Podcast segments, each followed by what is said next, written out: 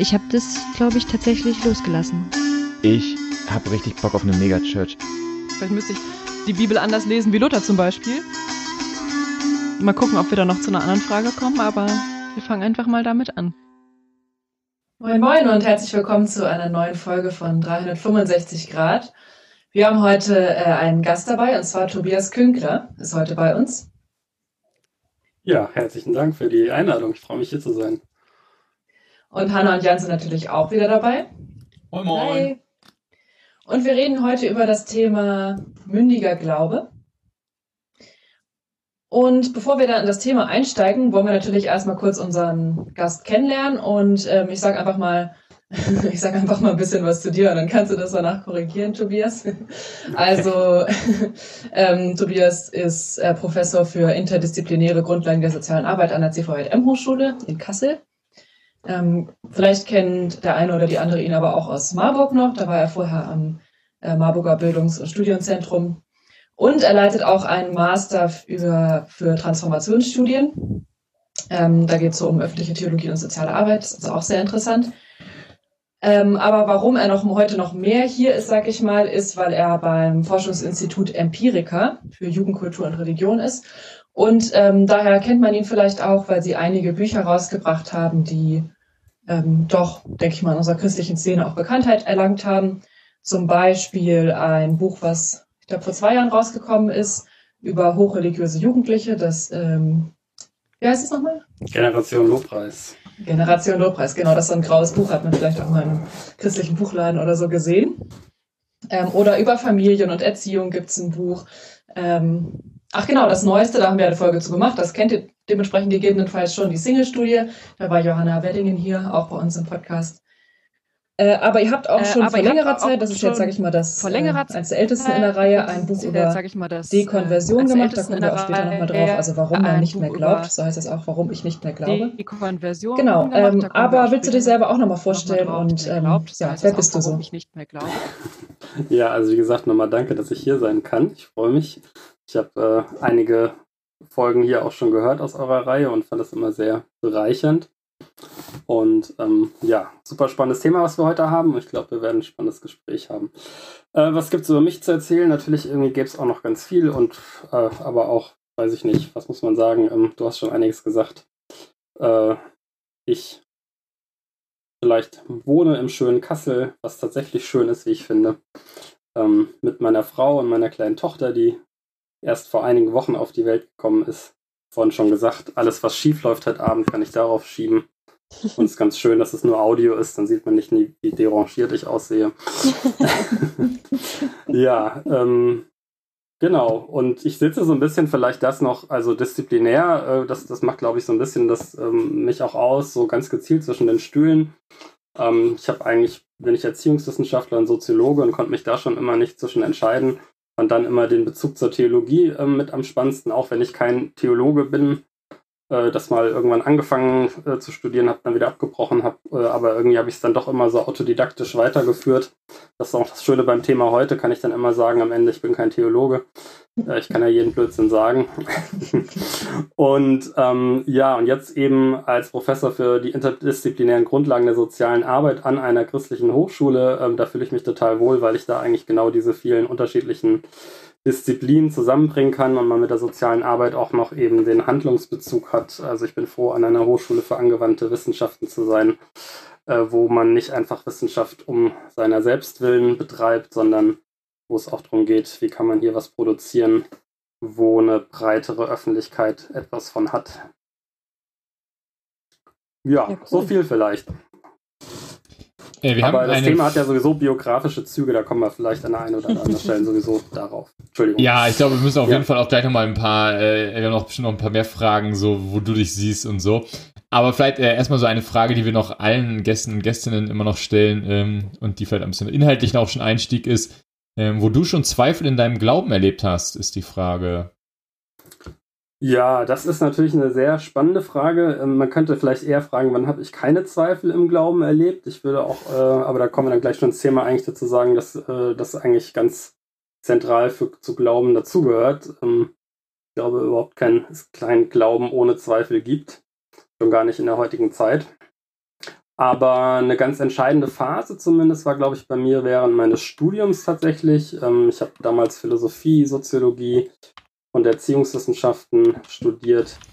Und ähm, das hat natürlich ganz viel mit mir gemacht, ähm, hat mich ganz viele Fragen stellen lassen und ähm, auch ganz viele Dinge, wo ich schon das Gefühl hatte, das ist irgendwie auch für diese Glaubensfragen sehr produktiv. Jetzt nicht alles nur irgendwie dekonstruktiv oder so, alles ist irgendwie nur was zerstört. Aber ich konnte das nie so ganz auf den Punkt bringen und ich hatte da eine ziemlich lange Zeit, wo ich irgendwie nicht wusste, trifft dich jetzt irgendwie so langsam ab vom Glauben ähm, oder vom wahren Glauben oder so? Oder ist das eine Entwicklung, die ich durchlaufe? Ist das ein Reifungsprozess? Jetzt meine ich tatsächlich in hohem Alter rückblickend sagen zu können, das war ein Reifungsprozess. Ähm, aber äh, wer weiß, vielleicht sage ich das ja irgendwann auch nochmal ganz anders. Aber tatsächlich, mhm. also das war so eine ganz entscheidende Phase so im Studium. Ähm, also nicht nur Studium, aber da, da hing das viel mit verbunden natürlich, dass ich tatsächlich irgendwie ganz viele Grundlagen des Glaubens äh, in Frage gestellt habe auch. Ähm, und wie gesagt, gar nicht mehr so eine Zeit lang wusste irgendwie, glaube ich eigentlich noch und bin ich noch auf dem richtigen Weg oder bin ich, wie gesagt, sonst wo. Das hat natürlich auch mit dazu geführt, dass ich später das Thema, äh, warum Menschen nicht mehr glauben, ähm, dann erforscht habe, mit, ähm, weil ich das so spannend fand. Wie und wo bist du denn heute glaubensmäßig eingebunden? Also bist du irgendwo außer äh, klar über deine Arbeit, logisch, du an deinem Arbeitsplatz entkommst du dem Ganzen wahrscheinlich nicht. Aber bist du es auch für dich noch? Oder also es gibt ja gerade so ganz viele unterschiedliche Konzepte, wie Menschen ihren Glauben leben. Ja, äh, das ist gleich natürlich eine sehr spannende und komplexe Frage. Ähm, ich bin äh, momentan nicht ähm, äh, sozusagen neben meiner, äh, also die CVM-Hochschule ist ja auch, äh, versteht sich eben ja auch so, dass es äh, eine christliche Gemeinschaft ist, keine Gemeinde, aber eine, man, man lebt dort auch gemeinsam glauben und es gibt auch entsprechend dafür Formate. Ähm, neben dem bin ich gerade kein, äh, nicht, nicht fest irgendwo in einer, in einer lokalen ge christlichen Gemeinschaft, Gemeinde, was auch damit zusammenhängt, dass ich ähm, eher schon, glaube ich jetzt, ich habe es irgendwann mal neulich gedacht, über 25 Jahre oder schon nicht mehr in einer halbwegs normalen Gemeinde war sondern irgendwie ganz früh im Studium schon bei den Jesus Freaks eine Zeit lang war und da schon mal zumindest Gemeinde doch äh, in einer ganz anderen Form auch mhm. erlebt habe. Dann später in der Gem baptistischen Gemeindegründung, äh, die so eine Mischung aus klassischen freikirchlichen Strukturen und Zellgemeindeprinzip war. Ähm, dann habe ich später in Marburg ähm, mit einer Gemeinde gegründet, ähm, weiter mhm. Raum Marburg.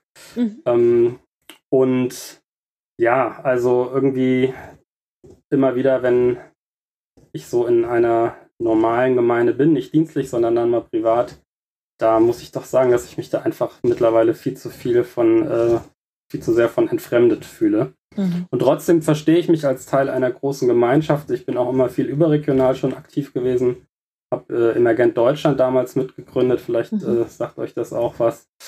Ähm, und fühle mich da also irgendwie so auch Teil eines größeren Netzwerks. Das macht ja unsere Zeit auch so aus, dass wir irgendwie vielleicht diese konkreten Gemeinschaften, die sind noch ganz wichtig, aber die haben nicht mehr den Stellenwert, den sie vielleicht mehr hatten. Und deswegen fühle ich mich da irgendwie überhaupt nicht jetzt isoliert oder bin auch mittlerweile gar nicht mehr an dem Punkt, dass ich sage, da fehlt unbedingt was. Mhm. Ich hätte durchaus wieder Lust, irgendwann mal wieder zu experimentieren, ähm, was ganz Neues vielleicht mit zu gründen. Aber ja, bin gerade eigentlich ganz glücklich so. Ich finde das spannend, ähm, dass du gerade auch schon so über Netzwerk und sowas geredet hast, weil eine Sache, die mich äh, von außen immer sehr interessiert äh, und über die wir auch mit Johanna Weddingen schon geredet haben, ist diese Meta-Position, die ihr mit eurem Institut so von außen gefühlt ein bisschen einnehmt, für ein relativ kleine Gruppe. Also vielleicht ist das auch deswegen so spannend, dass ihr so verschiedene, oder gerade auch du, so viele verschiedene ähm, Disziplinen abdeckst. Ich frage mich immer, ob, ob, ob sich da einfach, ob, ob du und ich meine, wahrscheinlich auch an vielen Stellen muss man dich dann sozusagen in Einheit mit Tobias Feix auch dann nennen, ähm, ob ihr so ein bisschen einfach Experten für eine für eine gewisse Subkultur geworden seid und, eins, und als, we, als eine der wenigen Menschen da so auf eine, mit einer Metaebene drauf guckt, ohne selber eine eigene Agenda zu sehr sozusagen zu haben. Also ihr habt jetzt nicht noch irgendwo eine eigene Gemeinde laufen, wo ihr immer sagt, ja, aber wir müssen jetzt endlich alle verstehen, dass wir Recht haben oder sowas, sondern ihr schaut irgendwie schon oder du schaust schon auch Tobi drauf. Schon, aber Nein, nicht, nicht, nicht in dem, dem Doktors, aber der ist ja, Ja. gerade ähm, auch, aber das ist ein anderes Thema. Ja, äh, das war, hast du sehr nett formuliert, ne? Also eigentlich müsste man eher sagen, wir haben so eine parasitäre Existenz. Ich würde ja sagen, ihr, ihr helft, deswegen ist gut, aber Nee, nee, also tatsächlich, ja klar, wir haben uns äh, mit Empirika, das ist aber auch eher so gewachsen, ne? Also die, ähm, warum ich nicht mehr glaube, ist jetzt ja wirklich schon richtig lange her. Weiß schon gar nicht mehr, ich glaube fast irgendwie neun oder zehn Jahre oder sowas. Oder vielleicht auch nicht ganz so, ich bin da immer ganz schlecht in diesen, in diesen Jahreszahlen.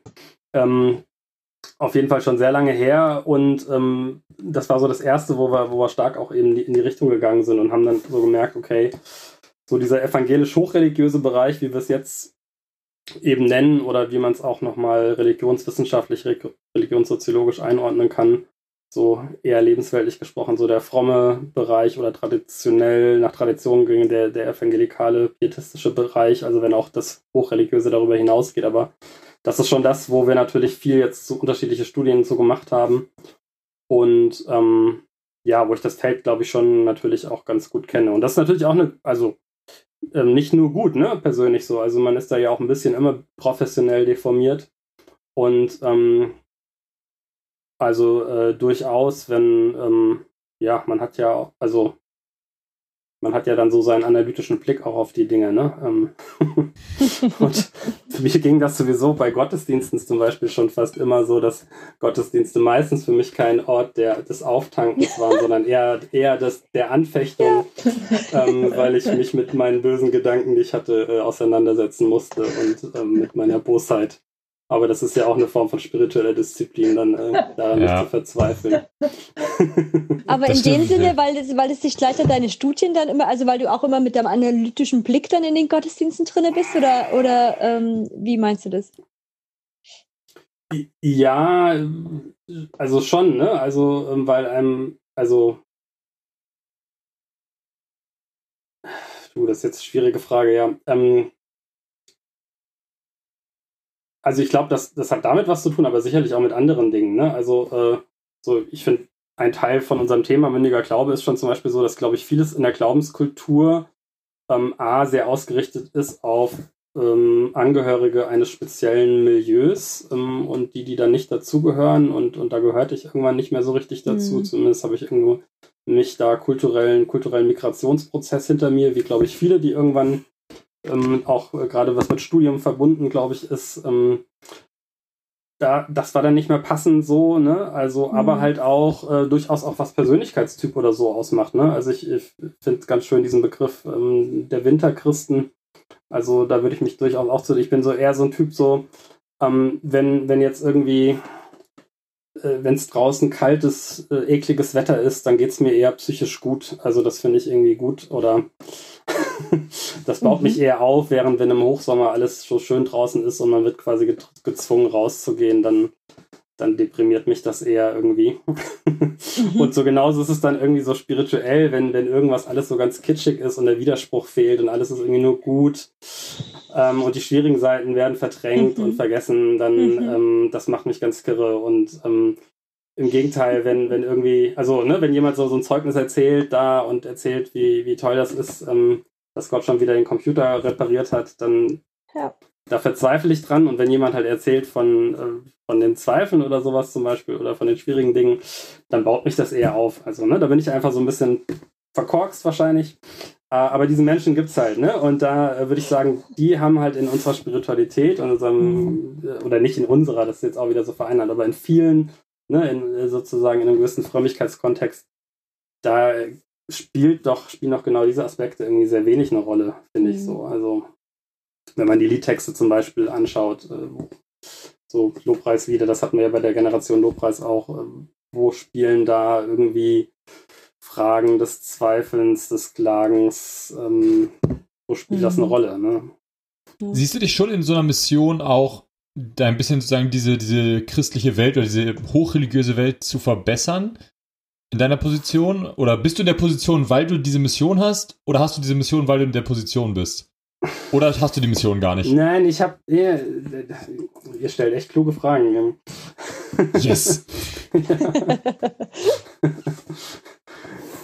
ähm, nee, also ich würde sagen, ich bin tatsächlich in der glücklichen Position, ähm, äh, an einer sehr privilegierten Position zu sein, wo ich tatsächlich meiner Mission nachgehen darf. Also nicht, dass ich das schon von vornherein immer so gewusst hätte, aber äh, tatsächlich würde ich sagen, spätestens eigentlich mit der Dekonversionsstudie hatte ich da auch durchaus, habe ich da so ein bisschen Sendungsbewusstsein entwickelt, weil bei der Dekon äh, Dekonversionsstudie habe ich halt viel erlebt, ähm, was auch sehr viel Negatives in, in christlichen Gemeinden äh, abgeht, äh, welche problematischen Aspekte manches an dieser an christlichen Kultur hat. Und, ähm, und habe dann erlebt auch, wie viel Resonanz das nachher hatte. Also die Studie bis heute ist das echt spannend. Also ähm, ist das immer wieder Thema. Und ähm, dass das durchaus auch für andere dann was Heilsames hat. Ja, mhm. oder was Gewinnbringendes, was Konstruktives. Und das ist natürlich was Schönes. Also da geht es mir jetzt nicht um mich und meine Mission, sondern ähm, da würde ich sagen, ja, da bin ich ein kleines Puzzleteil äh, in, in einem größeren Ganzen, wo ich ja auch überhaupt glaube, dass sich da in den letzten 20 Jahren auch schon wahnsinnig viel so entwickelt hat, dass, ähm, dass da der ganze fromme Kontext, wenn wir es jetzt mal so nennen, nicht mehr so ist, wie das vor, vor 20 Jahren war und sich da auch schon viel getan hat. Und da, genau, bin ich gerne, gerne ein kleines Teilchen von. Hm.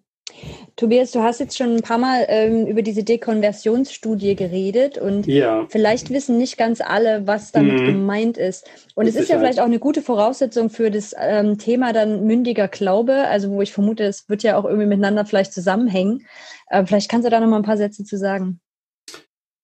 Ja, wir haben damals ähm, zu dritt, äh, Tobias Feix und Martin Hoffmann, mh, diese wirklich sehr kleine Studie eigentlich gemacht. Das war mehr so eine explorative, also so eine Studie, die ein ganz neues Gebiet erforscht.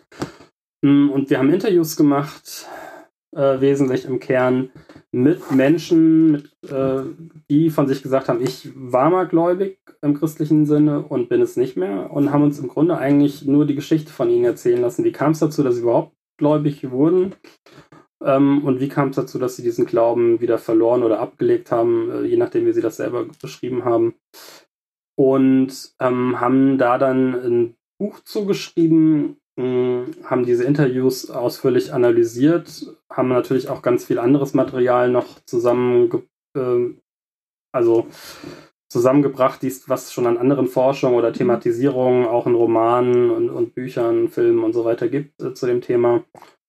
Und Kern des Ganzen war so, äh, dass wir halt ähm, acht Muster, will ich es jetzt mal nennen, sozusagen ähm, herausgefunden haben, die sich in den Geschichten immer wieder äh, abgespielt haben. Also oder Motive könnte man auch sagen. In den mhm. meisten Geschichten gab es so ein Leitmotiv und dann gab es meistens auch noch zwei, drei andere Motive, die dazukamen. Das ist natürlich mhm. immer nie eindeutig. Ähm, und ähm, genau, das, das war so so zentrales Ergebnis eigentlich davon. Kannst du die Motive noch grob, hast du so ein paar davon im Kopf? Das würde mich jetzt mega interessieren. Ja, klar, kann ich. Ähm, also das eine, wir haben das so gemacht ent entlang von ähm, vier großen Bereichen. Also der eine Bereich war so, das ist vielleicht das, wo man mit, sofort dran denkt, Intellekt, ähm, äh, also Vernunftsfragen. Da gab es dann die, also wir haben das immer so ein bisschen, um es ein bisschen greifbarer zu machen, so Typen dann sowieso Typen genannt. Da gab es halt die Zweifler, die, ähm, die quasi an Inhalten wesentlich des Glaubens ähm, ihre, ihre, Fragen hatten. Dann gab es die Grübelnden, wo das eher so ein Persönlichkeitsaspekt war, die also, das äh, gibt es tatsächlich auch in der Psychologie, äh, habe ich dann aber auch später erst irgendwie nochmal rausgefunden, das ist äh, Cognitive Rumination. Also das so ein Persönlichkeitstypus von Menschen, die quasi alles auch sich selber ständig hinterfragen und das fast mhm. pathologische Züge hat. Ähm, und, und wo dann auch sozusagen in dieses ähm, Malmwerk kommt dann auch, gerät dann auch der Glaube und äh, der wird dann auch äh, zerkrübelt. So, das war dieses eine. Dann ähm, das andere ist ihr Thema Identität. Also ähm, es gab so, auch das vielleicht eher so ein Klassiker, wo man sofort dran denkt, die Entwachsenen, also diejenigen, die zwar christlich erzogen, sozialisiert wurden, aber dann es irgendwie nicht geschafft haben, aus ihrem Kinderglauben heraus einen Erwachsenenglauben zu entwickeln und die dann ja entwachsen sind, so Schritt für mhm. Schritt, meistens in einem langsamen Prozess. und dann gab es die Zerrissenen, das waren die, die so das erlebt haben, meine Gemeinde, mein Glaube, das ist so eine Parallelwelt, da bin ich sonntags und wenn ich irgendwie im Jugendkreis bin oder sowas. Und dann gibt es irgendwie meine andere Welt ähm, und zwischen beiden fühle ich mich zerrissen und, und die hatten so das Gefühl, ich kann eigentlich gar keine einheitliche Person mehr sein und ich muss mich jetzt sozusagen gegen einen dieser Bereiche entscheiden und sich dann sozusagen äh, gesagt haben, ich lege sozusagen diesen Glaubensbereich weg, um irgendwie äh, nicht zerrissen zu werden. Dann gab es die Moral, äh, den Bereich Moral, da gab es die Verletzten, ähm, die die sehr negative Erfahrungen in christlichen Gemeinschaften oder Gemeinden gemacht haben äh, mit anderen Christen und äh, die sozusagen das dann, wo das das wesentliche Motiv war, warum sie dann nicht mehr glauben konnten. Und die Verletz Ach nee, Entschuldigung, die ein, äh, Eingeengte waren das, nicht die Verletzten. Das waren die Eingeengten, also ne, die auch so das Gefühl, mhm. also eng kam bei denen ganz voll. Ich fühlte mich zu eng und dann die Verletzten, wo halt nicht nur sozusagen, die nicht nur eingeengt waren, sondern wo es eigentlich systematische Grenzverletzungen gab, äh, wo das auch bis hinging zu verschiedenen Formen von, von Missbrauch oder, oder mhm. besser gesagt von verschiedenen Formen von Gewalt, ähm, die da stattgefunden haben. Und letzter Bereich ist der Bereich der Gottesbeziehung.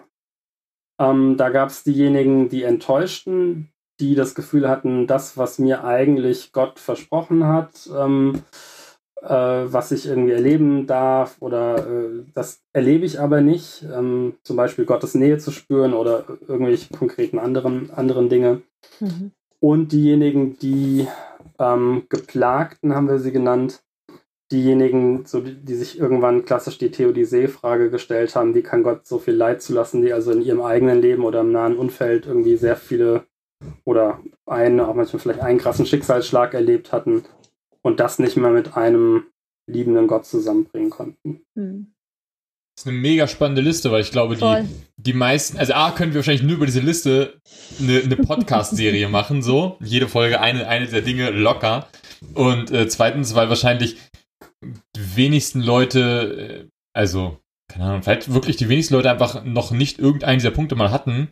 Mhm. Ähm, oder, also, das, und jeder kennt unendlich viele Menschen, die in dieser Liste vorkommen, also. Mhm. Ja. Das ja. war auch, was wir gemerkt haben, dass es so viel Resonanz erzeugt, weil A, hat fast jeder gesagt, ach, ich kenne irgendwie einige Leute, ne, äh, die irgendwie hier nicht mehr glauben. Und ganz viele haben auch gesagt, ich finde ganz vieles davon ähm, bei mir selber wieder. Mhm. Ja, und das ging uns ja auch so. Das war eben doch auch das Spannende, was ich vorhin gesagt habe, so biografisch. Das hat ganz viel dieser Forschungsprozess mit uns selber auch gemacht, wo wir uns gefragt haben, warum glauben wir denn eigentlich noch und so. Und, und dann eben auch diese Frage nach dem mündigen Glauben ähm, so stärker wurde. Und äh, da haben wir dann ja auch damals noch so ein bisschen so ein Praxisbuch gemacht, also so ein Sammelband ähm, zu dem Thema mündiger Glaube. Ähm, aber das hat mich seitdem eben nicht verlassen, dieses Thema, ne? weil das eben so viele ganz spannende Fragen eigentlich aufwirft. Mhm. Ja, da sind wir doch aber eigentlich schon super spannend beim Thema mündiger Glaube. Ich weiß nicht, ob ich da jetzt zu schnell bin, aber ähm, und mich gerade frage, wenn wir da einsteigen, ist ja eigentlich die Grundfrage, was ist das denn überhaupt? Also ab wann ist denn irgendwas mündiger Glaube oder auch was war der Weg da? Du hast es gerade schon so ein bisschen angedeutet, dass es ja was auch mit eurem Glauben gemacht hat und dann auch ja offensichtlich dieser Band danach entstanden ist, mündiger Glaube. Ähm, wie, wie war dieser Weg? Wie seid ihr denn dahin gekommen und ähm, Genau, was ist mündiger Glaube? Hm. Ja, also das kann ich jetzt keine, keine zwei Satzdefinitionen geben. Dafür hat es eben zu viele Aspekte, das, das Ganze. Ähm, aber ähm, es gibt so verschiedene Metaphern, die mir erstmal geholfen haben. So eine Metapher ist die der äh, zweiten Naivität, die, die kommt von Paul Ricoeur, ein französischer Philosoph. Ähm, was eigentlich ein ganz schönes Bild ist, dass eigentlich eben diejenigen, die irgendwie entweder christlich sozialisiert wurden oder irgendwann später zum Glauben gefunden haben, am Anfang so eine erste Naivität haben, wo man erstmal so ganz uneingeschränkt, unmittelbar, äh, leidenschaftlich glaubt, Glaubenserfahrungen macht, irgendwie darin eintaucht, äh, darin aufgeht. Und äh, dann eben doch sehr viele die Erfahrung machen, dass man sich davon irgendwann so ein bisschen distanziert ähm, eben, und ich glaube, da kommt man gar nicht drum herum. Ne? Also das, das können verschiedene, können, können verschiedene Aspekte sein, die dazu führen. Das eine ist, dass man irgendwann Einsicht dran bekommt, ähm, dass das ja, ja, ne, also auch ganz anders sein könnte. Ne? Ich könnte in eine andere Familie geboren sein oder man lernt andere Leute kennen, allein schon mit einem anderen Frömmigkeitshintergrund und man merkt irgendwie, so vieles ist doch von andere, ja, von, von anderen Umständen, von Umständen geprägt und dass ich so glaube, wie ich glaube, ist eben ähm, ja auch Teil Frucht davon. Und wo das relativiert, der Glaube dadurch relativiert wird, ähm, dann durch auch, glaube ich, eben viele Lebenserfahrungen, die man macht, auch Schicksalsschläge oder sonst was, dass man eben merkt, das Leben ist schwieriger, komplexer, als es vielleicht eben in manchen Frömmigkeitskulturen so ähm, projiziert wird. Äh, und das führt dann irgendwie zu, zu einer Dissonanz. Ähm, aber auch äh, natürlich, dass, äh, glaube ich, auch ganz normale Prozesse, ähm, das äh, ähnlich wie bei einer, also ich denke ja, dass Glaube, Glaube eine Beziehungssache ist im Kern eben und ein Beziehungsgeschehen ist und auch, äh, man kennt das ja auch aus, äh, aus zwischenmenschlichen Beziehungen, vor allen Dingen Paarbeziehungen, ne, dass es am Anfang sozusagen äh, diese Verliebtheitsphase gibt, wo irgendwie äh, man in dem Ganzen völlig aufgeht und, und alles irgendwie nur rosa ist und äh, irgendwann äh, das ein Reifungsprozess einsetzt und, und auch ein äh, Gewohnheitsprozess und man sozusagen nicht mehr diese Unmittelbarkeit hat. Und das, glaube ich, ist in gewisser Weise auch beim Glauben so. Und das führt halt eben bei manchen Beziehungen dazu, dass sie auseinandergehen und andere halten und entwickeln eigentlich was Tieferes, was Reiferes und mündiger Glaube oder so eine zweite Naivität geht in diese Richtung, ne? dass man sagt so, okay, ich kann nicht mehr so naiv meinen Kinderglauben haben, den ich vorher hatte. Ich kann manche Fragen vielleicht nicht mehr so einfach beantworten. Äh, ich merke auch, dass ich mich äh, Gott vielleicht nicht ständig nahe fühle oder vielleicht gar nicht mehr nahe fühle. Aber ich kann das irgendwie integrieren, mh, ohne diesen Glauben abzulegen. Und ähm, ich äh, glaube mit ganzem Herzen, mit ganzer Leidenschaft und mit ganzem Verstand, ähm, aber äh, sozusagen in der zweiten Naivität, die halt, also die beides so ein bisschen beinhaltet. Ne? Also die Teile des Alten wieder aufnimmt und nicht irgendwie so völlig abgeklärt ist, wo jetzt Glaube dann nur noch irgendwas rein Rationales ist oder wo man irgendwie nur noch so mit so einem steinernen Herz glaubt, sag ich mal, ne? und sich von nichts mehr berühren lässt und über allen Dingen steht. Äh, sondern wo man das irgendwie äh, so integriert. Ja, also das ist so ein, eine Metapher. Mhm. Ich, ich habe mhm. gerade, bin auch nochmal über diesen erste Naivität gestolpert. Mhm. Hm, weshalb ist die erste, oder weshalb ist man bei seinem, am Anfang in so einer ersten Naivität überhaupt? Also, weshalb gibt es nicht diese, weshalb gibt es so wenig Fälle, oder gibt, vielleicht gibt es auch mehr Fälle, als ich denke, aber wo man sozusagen anfängt zu glauben und diesen Glauben für sich entdeckt und das halt total also abwägt und es gibt ja immer diesen, also dieses Entscheidungsding für den Glauben ist ja so ein Riesenthema als Christ. Also, dass man sich bewusst dafür entscheidet. Wir haben diese Übergangsrituale, also man macht auch nicht mal so ein bisschen, ist nicht vielleicht so Buddhismusmäßig. Ich habe mal ein paar Sachen ausprobiert, sondern wir haben ganz so ganz strikte Übergangsrituale. Ähm, Übergabegebete ist ein ganz, also immer ein ganz wichtiges Thema, hier alle bei den Jugendlichen. Mhm. Also dieser ganz bewusste Übergang ist schon auch sehr groß. Und trotzdem würdest würde ich auch sagen, wahrscheinlich so, so gibt es dann so eine Naivität im ersten Glauben. Wie kommt das?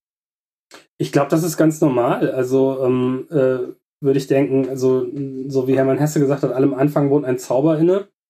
Man identifiziert sich erstmal mit was und dann ist man irgendwie quasi eins damit. Das ist ja genauso, wenn wir die Geschlechtsrollenentwicklung anschauen bei Kindern. Die können noch so kritisch konstruktiv von Anfang an erzogen werden. Irgendwann identifizieren sie sich total mit dem gesellschaftlich ihnen angetragenen äh, Geschlechtsrolle und, und sind ganz stark das und werten alles andere ab und so.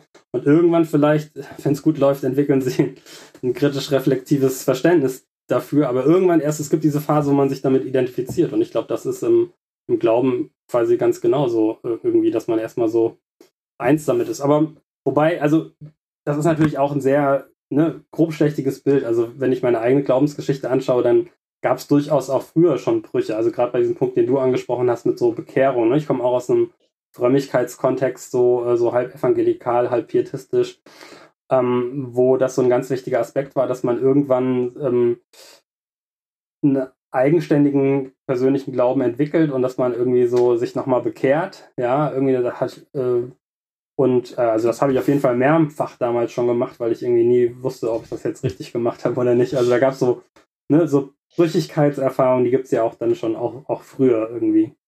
Hm.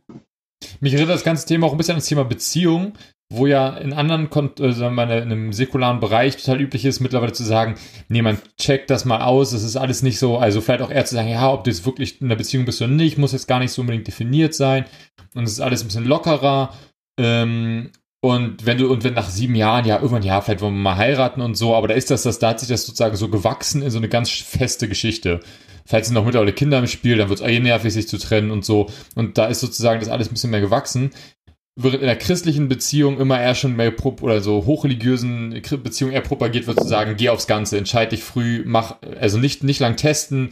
Testen hat eh einen komischen Beigeschmack bei Beziehungen, sondern so voll drauf. Ist das auch was, sagen wir, was mit hochreligiösen oder vor allem diesem evangelikal probiere ich mittlerweile zu vermeiden, so, aber diese, in, dieser, in dieser Welt bewusst gepusht wird, zu sagen, entscheide dich früh, entscheide dich hart, sei ganz drin und deswegen man eher da vielleicht so dann auch dann dazu neigt zu sagen, ja, okay, dann glaube ich halt auch alles und dann irgendwann feststellt, so, Moment mal, so will ich das ganze Paket eigentlich, was ich da gekauft habe. Das mag schon sein, dass es das immer noch gibt, wo ich glaube weniger als das mal der Fall war, wobei das kommt natürlich immer sehr stark auf den jeweiligen Kontext an. Mhm. Ähm, aber wie gesagt, nochmal, ich glaube nicht, dass das der entscheidende Punkt ist. Also ich glaube, das hast, das wirst du genauso haben bei, bei jetzt irgendwie äh, jungen Klimaaktivistinnen, Aktivisten von Fridays for Future, die jetzt da völlig identifiziert mit sind und die gar nichts anderes kennen und was auch super ist und uns gerade total gute Impulse gibt. Ähm, aber die werden auch irgendwann ihre biografischen Erfahrungen machen, auch Biograf äh, Erfahrungen damit und die werden nicht mehr so eins mit dieser Sache sein äh, und werden äh, sozusagen Sachen hinterfragen. Und also ich glaube, das ist eher, wie gesagt, eher ein universelles Phänomen und gar nicht jetzt, hängt gar nicht unbedingt zusammen mit spezifischen Räumlichkeitsaspekten oder so, würde ich okay. zumindest behaupten. Na, ich glaube, so wie ich es verstanden habe, und ähm, hat es ja auch immer was mit einer Dekonstruktion dazwischen zu tun. Ne? Also so, so habe ich es irgendwie, ich habe vorher mal versucht, so ein bisschen da irgendwie reinzugucken, was, was verstehe ich denn unter dieser zweiten Naivität, weil ich das irgendwie mhm. schon ganz oft gehört habe, aber noch nie so richtig einordnen konnte. Und ähm, fand es echt ganz spannend zu sehen, eben, dass es diese erste Naivität gibt und dann gibt es eigentlich diese Dekonstruktion davon, also diesen Bruch wo man vielleicht, und ich hatte so ein bisschen das Gefühl, es ist so ein, man hat, man hat da so was ganz Starkes, was man irgendwie sagt, so das ist es jetzt, das ist die Wahrheit, ich habe es verstanden, ich weiß, mhm. wie die mhm. Welt funktioniert und ich finde mich da drin zurecht.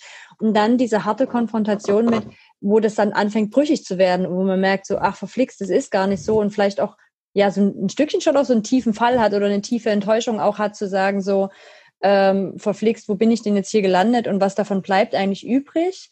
Und ich fand es dann ganz spannend, dass dann mir hat dann jemand erklärt und hat gemeint, na ja, und wenn du dann halt irgendwie verstehst, die Bibeltexte sind gar nicht historisch, die sind irgendwie, die hat mal jemand geschrieben oder die haben 20 Leute geschrieben und so und da ist halt so eine Dekonstruktion drinne.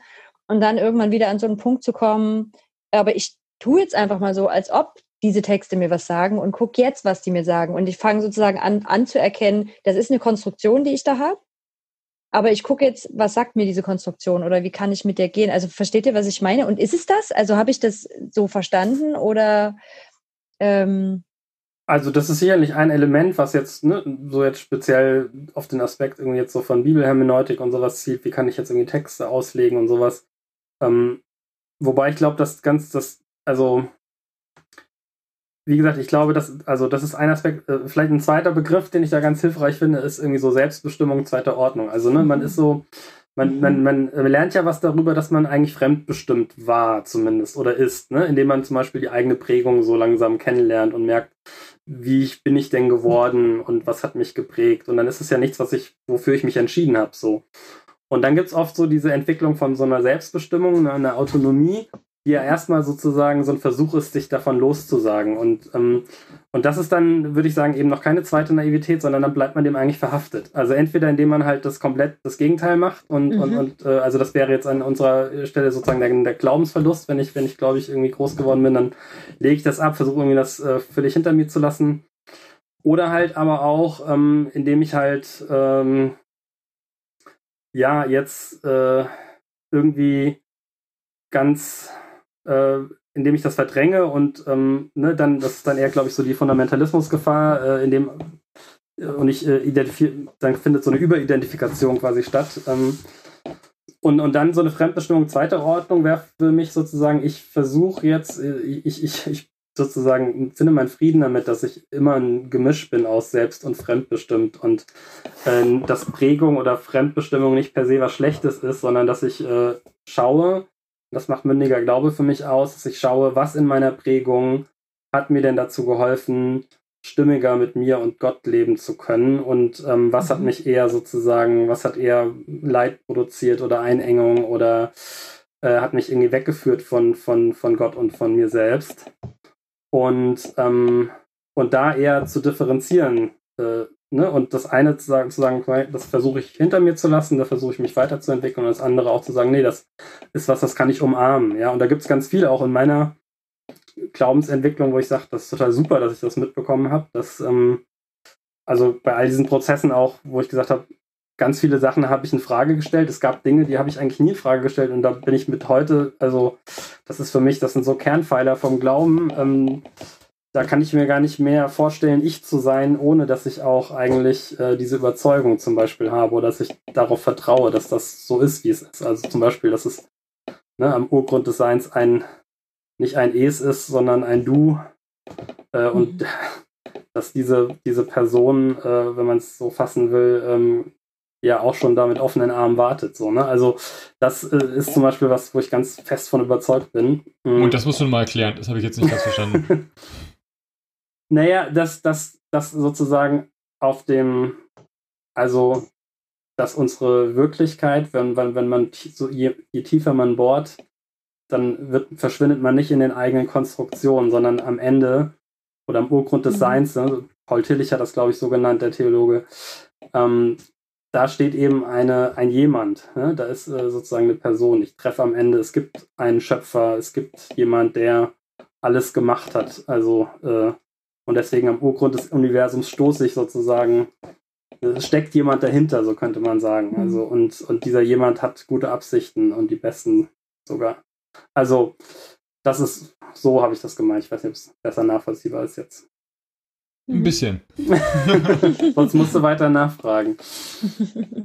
Ich habe mich gerade gefragt, ist die zweite Naivität dann stabiler als die erste Naivität oder hat die einfach andere Gefahren? Also es hat die zweite Naivität dann, also ich habe nochmal die Fridays for Future irgendwie Analogie gedacht, habe gefragt, hm, wie sieht dann das aus bei denen, die zweite Naivität?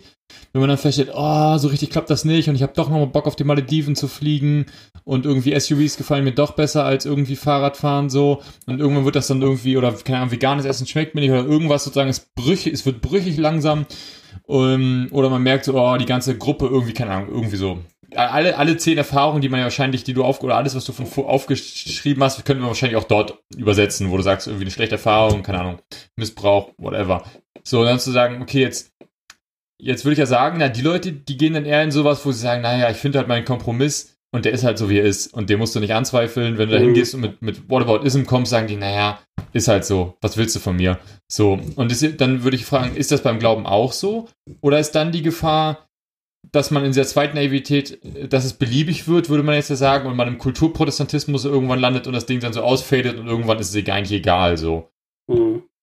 Ja, also ich glaube, die, die Gefahr, dass man abdriftet tatsächlich oder eine Beliebigkeit oder äh, eine Gegenreaktion, die ist auf jeden Fall real. Ne? Also das, ähm, es ist jetzt, äh, aber ich glaube, es gibt, gibt keine Alternative zur Entwicklung eines mündigen Glauben, weil wenn ich in meinem naiven ersten Glauben bleibe, dann kommt irgendwann das erste Stürmchen äh, und, ne, und bläst mir mein, äh, mein Fläschchen weg, mit dem ich mich ernährt habe und dann äh, ja, stehe steh ich da. Also, also ich glaube, da, da führt kein Weg dran vorbei, wie gesagt, vor allen Dingen äh, nicht, nicht in der heutigen Zeit.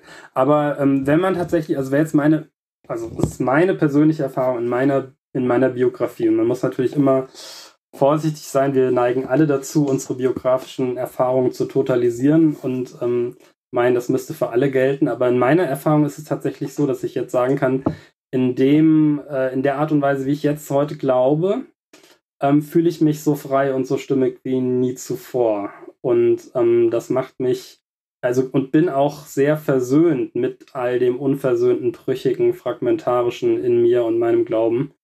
Und genau das macht mich freier. Also deswegen macht es, also das ist so dieses Paradox. Ich glaube, es ist dann nicht so brüchig wie vorher, gerade weil man sozusagen die eigene Brüchigkeit umarmt und, ähm, und integriert hat. Und ähm, das macht dann letztlich gelernt stabiler. Hat, auch weil man gelernt hat, es kommen halt die Stürme eh und deswegen können mich Stürme nicht mehr so treffen, weil ich, weil ich erstmal okay finde, dass da etwas sozusagen, also wenn halt die dritte Flasche weggewählt wird, dann stört mich das einfach nicht mehr, weil ich sage, naja, kenne ich ja, passiert so.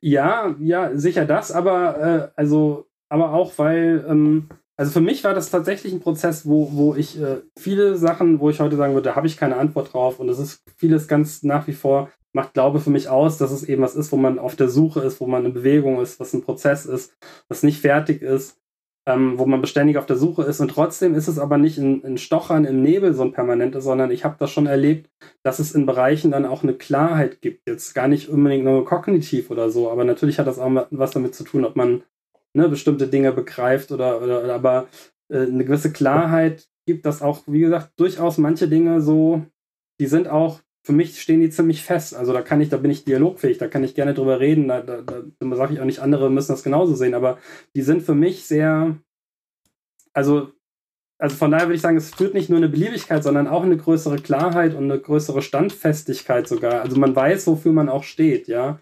Und das, denke ich, ist auch ein ganz wichtiger Aspekt, dass man sozusagen weiß, wofür stehe ich und ähm, da bin ich auch bereit, meinen Kopf für hinzuhalten. So. Und ich finde aber, das, was ich da raushöre, ist, und ähm, ist, dass es was mit mir selber zu tun hat. Und ich, ich krieg, also mein, es gibt so ein, so, ein, so ein Gefühl dafür, wo ich so denke, ich habe so manche Menschen gerade im Kopf, wo ich mir vorstellen könnte, die sind in so einer zweiten Naivität. Und das, was ich da einen Unterschied finde zu dieser ersten Naivität, ist, dass die nicht mehr andere Menschen davon überzeugen müssen, dass das für alle Menschen stimmt, sondern dass die für sich sagen, das ist in mir und für mich stimmig gerade. Und ich kann, also vielleicht ist das für dich gerade nicht stimmig, aber für mich ist das irgendwie stimmig. Also das, das ist so ein Gefühl. Und ich habe so ein kleines Achtungszeichen in mir, das zu arg mit dieser, also wir hatten vorhin das mit dem Klima und wir sind da jetzt ein bisschen weggekommen, was ich auch gerade gut finde, weil ich sehe da eine Gefahr, das miteinander so zu sehr zu vernetzen. Weil also die Klima, die Klimathematik ist was anderes als ein Glaubensgeschehen in mir. Ne? Also ich finde, niemand wird mir jemals irgendwann sagen können, das ist jetzt bewiesener Glaube, so ist das mit Gott und so habe ich das für mich rausgefunden. Und Klima ist ja ein bisschen mehr als Ideologie. Ne? Also da stecken ja gerade irgendwie auch Fakten drin und das finde ich gerade ganz wichtig, das nochmal zu benennen, weil das ja gerade auch in christlichen Kreisen gerade oftmals mhm. so hingestellt wird, als wäre das irgendwie ein Phanta also eine Fantasie, die sich Menschen ja. ausdenken und an die man glauben kann oder nicht glauben kann. Also da so ein kleines Achtungszeichen und gleichzeitig aber eben meine Frage, ob, ob eben diese zweite Naivität auch davon ähm, also ob da auch ein Teil davon ist, dass ich sage, so das ist das, was ich jetzt für mich in meinem Leben kon also konstruiert habe, sage ich jetzt tatsächlich mal so, also im mhm. Sinne von meine Landkarte. Das ist meine Landkarte, die ich mir gebaut habe ja. und mit der ich gehe und wo ich meine Orientierungspunkte drinne habe und die muss nicht für die Person neben mir genau so stimmen. Und das greift aber nicht zwingend meins an. Ist es so oder würdest du das anders sehen? Ähm, ich würde jetzt mal ganz provokativ sagen, ich glaube, das ist ein Entwicklungsschritt, ja, ähm, in, in diese Richtung. Also wenn man aus dem Objektivismus rauskommt, wo alles mhm. objektiv klar ist und alles ja. äh, ist genau, die Dinge sind so, wie ich sie sehe, ja. Wir als Christen haben die richtige, sind im Besitz der, der Wahrheit und der richtigen Weltsicht. Dann ist, glaube ich, total gesund, erstmal ähm, hin in so einen Subjektivismus zu gehen und zu, anzuerkennen, nee, ich sehe das so, ähm, ich bin davon überzeugt ähm, oder das ist meine Konstruktion und anderes stehen lassen zu können mhm. und dialogfähig zu sein. Aber ich glaube, auch da äh, lohnt es sich dann weiterzugehen und nicht äh, sozusagen bei sich stehen zu bleiben, sondern ähm, ja anzuerkennen, dass wir eben soziale Wesen sind, dass wir einander ganz stark prägen und dass wir auch einander brauchen und uns auch äh, sozusagen nicht aufhören sollten, mit unserer Unterschiedlichkeit gegenseitig ähm, auch herauszufordern und auch vielleicht sogar, wenn ich jetzt das mal ist auch ein bisschen missverständliches Wort, aber auch zu belästigen in gewisser mhm. Weise, ja. Also weil da, also da sehe ich schon so eine Gefahr auch in unserer Kultur heute so, so, mhm. so Political Correctness, man darf auch den anderen gar nicht mehr irgendwie herausfordern oder dann verletzt sich den anderen und mhm. jeder hat so seine Wahrheit. Das, das finde ich ehrlich gesagt ganz schrecklich. Also wann dann hört man eigentlich auf, sich wirklich mit anderen äh, und dann auch mit sich selber auseinanderzusetzen. Das ist so eine, Das, das ist dann, kann dann genauso tot werden wie, wie so ein Objektivismus, wenn ich dann Mm, irgendwann aber nur noch ich, mm, aber das um ist, glaube ich, nicht, das ich drehe. meine. Ja, ja, Also okay, ich, ich verstehe, ich verstehe, was du sagst und ich, ich finde immer manchmal, ich kriege manchmal bei mir mit, dass es so Themen gibt, da komme ich in so ein Missionieren rein. Also Mhm. da sagt irgendwie jemand was und dann steigt bei mir der Puls so auf 180 und ich kann eigentlich gar nicht mehr sachlich diskutieren, weil ich nicht aushalte, dass der andere das so benennt. Und ich Mhm. merke, dass es dann immer, und das sind unterschiedliche Themen, das ist noch nicht mal nur Glaube, dass es manchmal dann irgendwie so Zeiten gibt, wo ich dann selber dekonstruiere und Dinge für mich nochmal neu zusammensetze und so. Und dann bin ich wieder mit jemandem im Gespräch und ich kann im Gespräch bleiben. Also ich kann meinen Standpunkt sagen, kann sagen, ich sehe das aber anders und jetzt erklär noch mal kurz, wie siehst du das? Und es greift mich aber nicht so mega an. Also ich habe nicht das Gefühl, Mhm. äh, ich muss, äh, ich kann das nicht im Raum stehen lassen, dass derjenige das so sagt. So, und das ist, glaube ich, für mich der Unterschied. Und ich gebe dir total recht, dass ich es schade finde, wenn man an dem Punkt stehen bleibt, so ich sag's gar nicht mehr, dass ich das anders sehe, weil ich den anderen nicht anpissen möchte oder nicht Mhm. irgendwie in ein Streitgespräch kommen möchte, das gar nicht, sondern für mich wäre eher sogar Streitgespräch dann erst recht wieder möglich. Also Aber ist das nicht, ist das nicht genau dann doch am Ende der gute Vergleich zwischen Fridays for Future und dieser ersten Naivität? Da würde ich jetzt dann doch wieder zurückkommen, weil dieses, also diese Klarheiten und das, was du gerade sagtest, dieser Missionarsdrang, der basiert doch, also dann ist es doch von der Vokabular auch wieder ganz klar bei, sagen wir, erster Naivität, diesem, es gibt Fakten. Es gibt einen Gott, der hat dich, der das liebt dich, der ist für dich Fakt, äh, Jan, das Ja, kannst aber- du nicht das ist- gleichsetzen das ist mit für dich kein Fakt. Klimakrise. Jetzt möchte ich geht doch zitieren. nicht. Kein Doch, Mensch kann Gott das für dich- beweisen. Gott ist für dich gestorben und Gott möchte, Gott möchte dich aus der Hölle retten. Ja, und aber es gibt du, keine du dir, Statistik, die das beweisen kann, Jan. Ja, Klimageschichten kann ich momentan wissenschaftlich beweisen. Ja, aber es geht um die Person. Also da bin ich jetzt beim Individuum und sage, das Individuum, was ich da sehe, und über das rede ich ja, was ja seine erste Naivität hat, Hm, das hat am Ende seine erste Naivität und sagt, Alter, ich habe die Welt verstanden. Hm. Und das sagt am Ende, irgendwann stellt es fest, das funktioniert so nicht.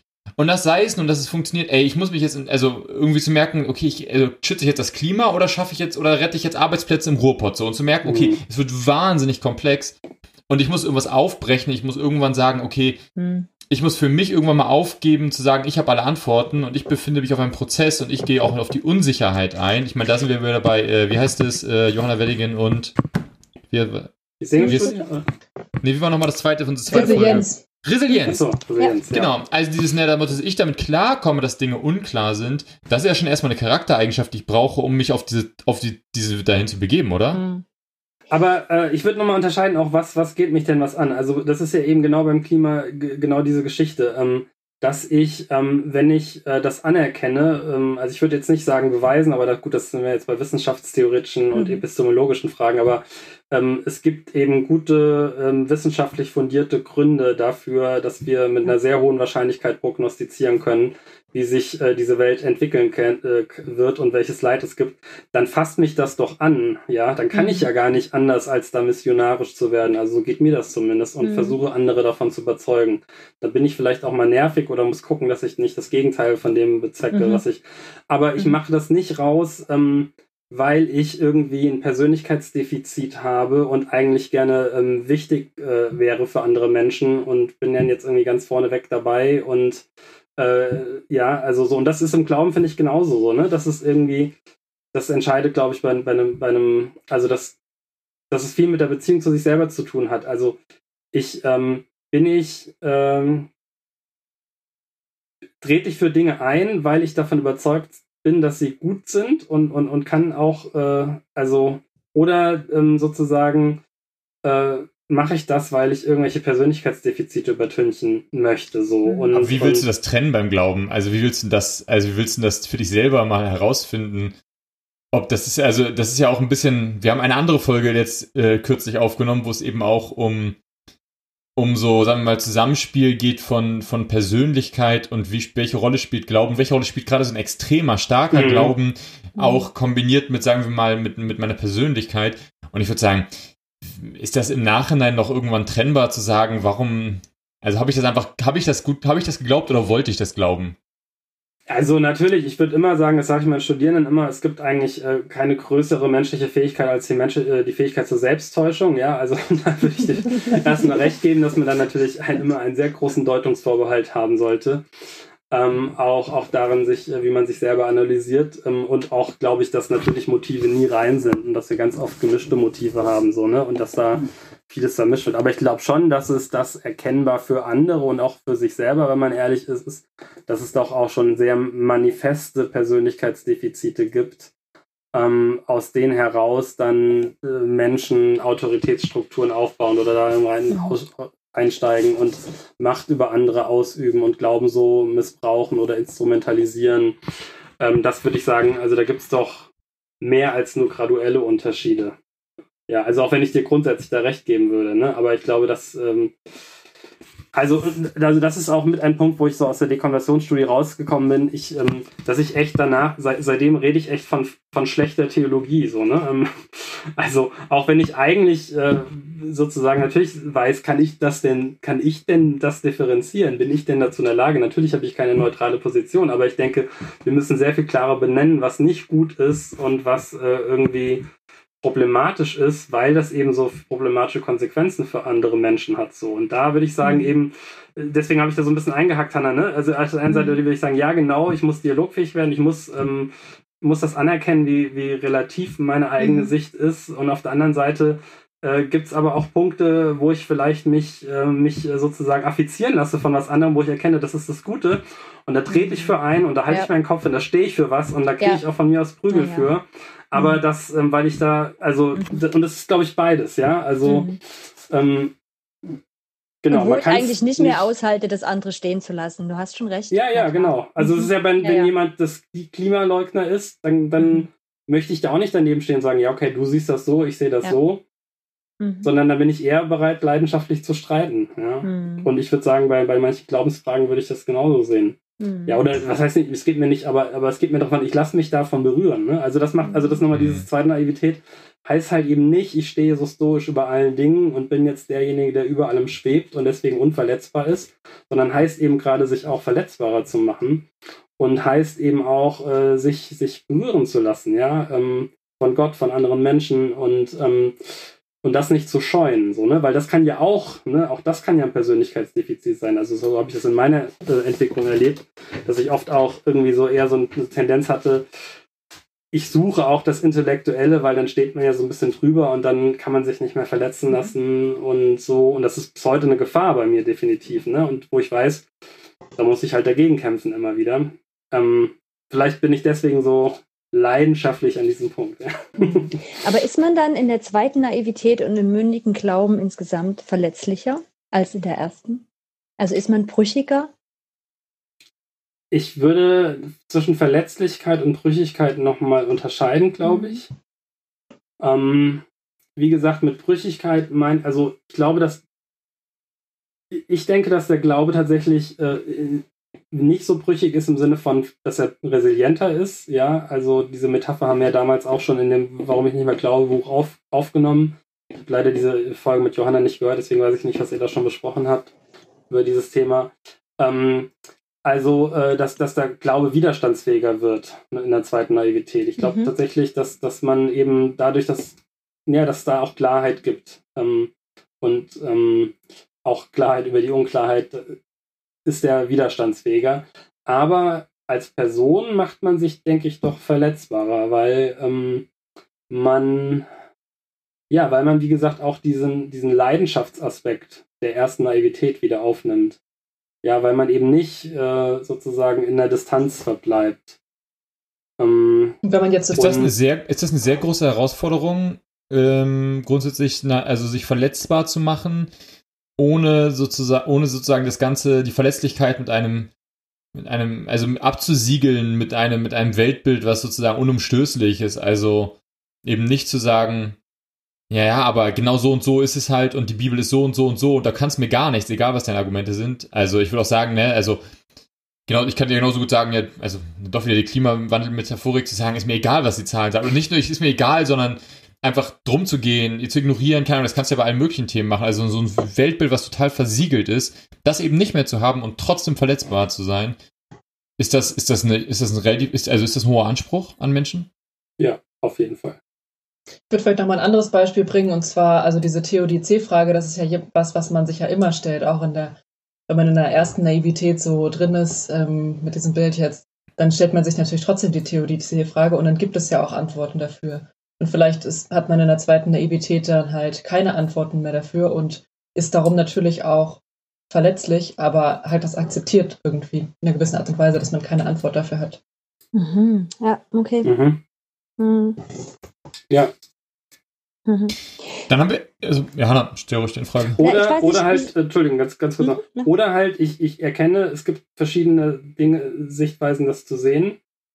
Und ich wähle für mich eine Sichtweise, weil ich davon überzeugt bin, dass es gute Argumente dafür gibt. Mhm. Und das führt mich in zu einer größeren Klarheit und Freiheit. Also, äh, das ist das, was ich meinte. Es gibt Punkte, also Frage irgendwie wie äh, Erlösung, ja, ähm, ähm, was heißt Erlösung und, und äh, wer wird am Ende erlöst? Ja, ist ein Punkt, wo ich sagen würde, da habe ich eine bestimmte Position mittlerweile, äh, die führt aber für mich zu einer größeren Klarheit und oder Thema Homosexualität oder so. Das ist jetzt nicht, äh, ich erkenne einfach nur, es gibt ganz unterschiedliche Dinge, wie man das Mhm. sehen kann, sondern nein, ich habe ganz bewusst eine bestimmte Position, mit der ich mich identifiziere.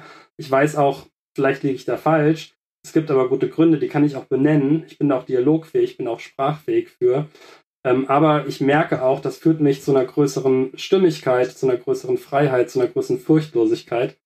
Ähm, ja, also das äh, würde ich schon sagen, ist nicht, nicht, nur, nicht nur der Punkt, ich bleibe irgendwo so dazwischen, das gibt's auch. Ne? Diese, diese Bereiche kenne ich auch, wo ich genau das sagen würde.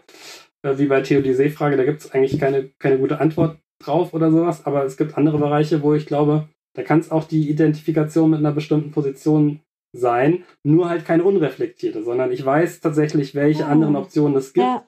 Ähm, ich habe das durchdacht, ich bin da auch sprachfähig äh, bei und das ist ja auch nichts Isoliertes wieder. Ne? Also wir haben bislang noch wenig über den Gemeinschaftsaspekt gesprochen. Ich, ich bin sehr davon überzeugt, dass wir eben ganz grundlegende Beziehungswesen sind, soziale Wesen sind, dass wir Wissen und auch Glauben gar nicht alleine können, sondern immer nur äh, in Austausch mit anderen. Ja, dass wir auch bestimmte Dinge nur denken können, wenn andere sie auch denken oder n- nur, ähm, also so und, und da brauche ich halt, ähm, ne, deswegen ist es eben nichts, nichts Isoliertes.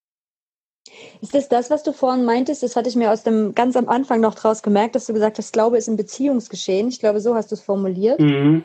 Ähm, ist es das, was du damit meintest? Das war nochmal so eine Frage. Oder ob du meinst tatsächlich Beziehung zwischen dir und Gott? Oder ist es eher dieses, dass Glaube eigentlich nicht ähm, abseits von Beziehung zu Menschen passiert? Beides, beides würde ich sagen. Also das eine ist, dass, dass eben die Frage bei der Dekons, äh, Dekons, jetzt kann ich es auch schon nicht mehr sagen, Die Konversion. Dekonversionsstudie, genau, Dankeschön, Jan. Ähm, bei der Dekonversionsstudie haben wir uns ganz viel eben gefragt, was macht denn Glaube eigentlich aus? So, ne? Und da habe ich eben so für mich gemerkt, ja, Glaube ist weder, was es eben oft ist, im Kern ähm, eine, eine Sache oder ein System von wahren Aussagen oder von bestimmten Überzeugungen, die man hat, so, ähm, also was Intellektuelles, was ähm, noch ist es im Kern halt ein Gefühl, ähm, äh, so, ähm, sondern äh, es ist eben eine Beziehung, ja, also äh, Jesus Christus, ich, äh, ich bin die Wahrheit. Die Wahrheit ist eine Person, ja, etwas, äh, dem man begegnen kann und äh, auf das man sich auch sozusagen einlassen muss mit ganzer Person, mit Haut und Haaren, ähm, der man auch nicht begegnen kann, ohne verändert daraus hervorzugehen, so, ne? Also, wo es einen transformativen Aspekt gibt. Also, so das auf einer, auf der einen Seite, dass das eben Glauben eigentlich, im Grunde müssten wir, finde ich, immer Vertrauen sagen. Ne? Also dieses Wort Glauben ist eigentlich totaler Blödsinn. Mhm. Ähm, dass es eben ein Vertrauen ist, sich was einlassen auf, und zwar nicht auf etwas, sondern auf ein jemand. Also tatsächlich. Und das, genau, deswegen glaube ich auch, dass zum Beispiel Zweifel sehr produktiv sein können, ne? weil sie eben äh, auch ein falsches Verständnis von Glauben zur Seite räumen können. So, und mich darauf zurückwerfen, auf die Beziehung. Aber ich glaube auch, Beziehung, äh, Glaube ist ein Beziehungsgeschehen, äh, gerade in dem Sinne, dass wir die Beziehung zu Gott und die Beziehung zu anderen Menschen eigentlich gar nicht trennen können. Also, ähm, schöner, äh, ich glaube, Rob Bell hat das mal schön auf den Punkt gebracht, das Soziale ist spirituell und das Spirituelle ist sozial. Ja, also ich kann das überhaupt nicht trennen oder wie es dann auch in einem einen Matthäus-Vers heißt, eben das, äh, also wo die Gottesbegegnung eigentlich äh, gleichgesetzt wird mit dem, was man für die Armen und für die Geringsten äh, tut.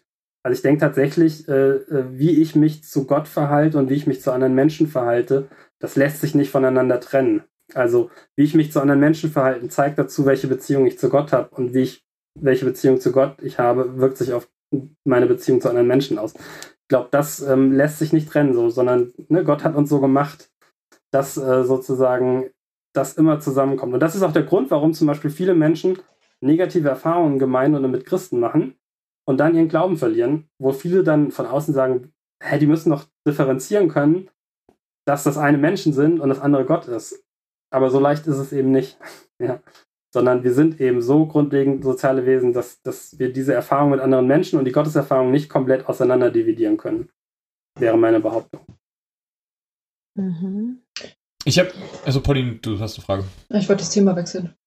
Also, ich auch. Ja. Ich wollte fragen, wie kommt man denn jetzt zu einem mündigen Glauben oder was kann man selber für sich selber oder für andere da tun? Ähm, also zum einen, glaube ich, setzt es die Bereitschaft voraus, äh, sich eben auch äh, zu hinterfragen, wenn das nicht schon ohnehin etwas ist, was man macht. Ja, ähm, also genau an dem Punkt auch, also das macht wieder mal Glauben als Beziehung zu stehen. Wir missverstehen Glauben ja so oft als Besitz, ja, und ähm, wollen das besitzen. Und dann bin ich auch nicht äh, dazu bereit, das in Frage zu stellen.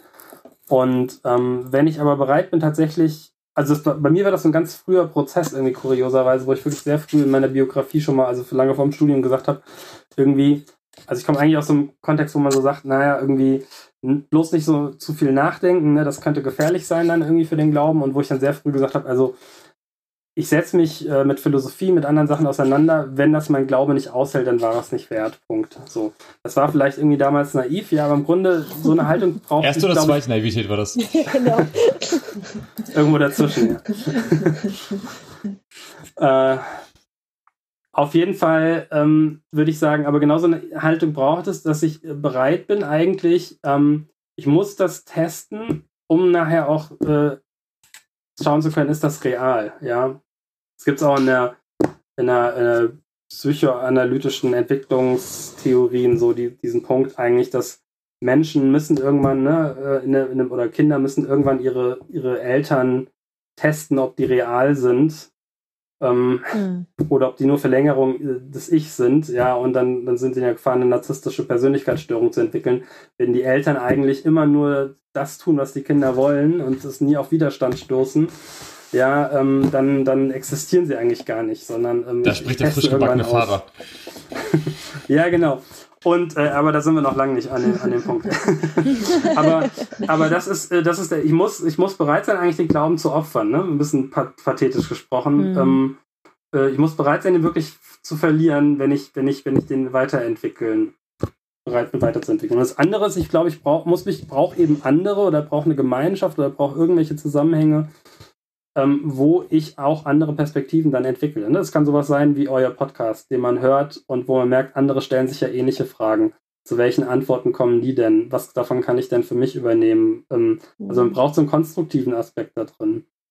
Ähm, das war für mich ganz entscheidend. Ne? Als ich hatte vorhin gesagt, dieses äh, äh ich Emergent Deutschland mitgegründet, ich bin irgendwann so dann drauf gestoßen, diese ganzen Debatten im Emerging Church und sonst was, wo ich gemerkt habe, da stellen ganz viele Leute ganz ähnliche Fragen und die haben teils schon Antworten entwickelt. Die kannte ich gar nicht. Die habe ich so teils vielleicht intuitiv schon gedacht, aber ich konnte die nicht formulieren. Also ich brauche dann auch die Auseinandersetzung mit etwas, mit, ja, ähm, das ist dann durchaus was Intellektuelles, glaube ich, ähm, wo ich auch, damit ich auch eine Sprache dafür finde. Ich glaube, das ist ein ganz wichtiger Aspekt mhm. davon, dass ich das auch formulieren kann. Ähm, also dieser, dieser Aspekt ist aus meiner Sicht noch sehr entscheidend. Mhm. Das hast du vorhin auch schon mal gesagt und das fand ich echt auch äh, gut auf den Punkt gebracht, dieses die Weite von was erstmal zu erkennen. Also ähm, mir fiel da so ein, so Kreuzestheologie, ne? Ich habe immer gedacht, ich bin irgendwie 35 Jahre damit aufgewachsen, mit einer Idee davon, wie das Kreuz gelesen werden kann. Und ich bin überhaupt mhm. nicht auf die Idee gekommen, dass es davon mehrere Dinge geben könnte. Also, dass es ganz verschiedene Möglichkeiten gibt, wie das Kreuz verstanden werden kann. Und so wie ich das bei dir zuhöre, ist das so ein, ich gehe erstmal weg von dem, was mir da so ganz vertraut ist und von dem ich denke, das ist es. Und ich gucke mir an, was gibt's da noch und finde damit auch Sprache und dann kann ich vielleicht sogar wieder zu dem zurückkehren. Also dann kehre ich am Schluss vielleicht sogar wieder zurück und sage, ja, ich, mhm. das ist jetzt trotzdem meine Überzeugung, genau die. Ich weiß aber, dass es vielleicht noch sechs andere gibt. Also so verstehe ich es gerade und es mhm. ähm, gefällt mir gut. Also das kann ich gut was mit anfangen. Ich muss jetzt aber mal einhaken. Und zwar habe ich ein ganz großes Problem an der ganzen Geschichte. Sehr gut. Wir haben ähm, jetzt gerade gesagt, man muss seine eigene Sprache finden, man muss das reflektieren. Ähm, und wir haben auch schon festgestellt, wir haben da relativ hohen Anspruch so an die eigene Verletzlichkeit, also sich selber eine gewisse, an die eigene Resilienz, die man da auch mitbringt. Wir haben schon mehrfach, äh, glaube ich, auf einem relativ hohen intellektuellen Niveau entweder selber hier geredet oder über Dinge geredet, wo man gedacht hat, so, also, okay, kann man jetzt verstehen, kann man auch nicht verstehen. Ähm, und das ging mir zum Beispiel auch in der Vorbereitung so, als Pauline uns äh, ein paar Themenvorschläge von dir geschickt hat, habe ich so die ersten drei gegoogelt, habe Pauline zurückgeschrieben, so, ähm, kannst, ich verstehe eh nicht so ungefähr. Können wir einen, können wir einen davon nehmen und dann ist so ungefähr. Kann, aber dieses, also das merken, das ist, wir, das ist, ich habe das Gefühl, wir bauen einen relativ, relativ hohen Anspruch auf für Menschen, die das so in der Form aushalten können. Und jetzt würde ich ja zurückfragen, du als Soziologe nimmst ja wahrscheinlich auch wahr oder habt zum Beispiel in der Jugendstudie auch wahrgenommen, die Gemeinden haben jetzt schon ein Problem, damit zu akademisch äh, zu sein, sagen wir die Hochreligiösen, ähm, wir haben jetzt schon ein Problem damit, dass wir Menschen ähm, mit einem anderen Bildungsniveau, mit einem anderen sozialen Hintergrund nicht ansprechen, dass die nicht erreicht werden.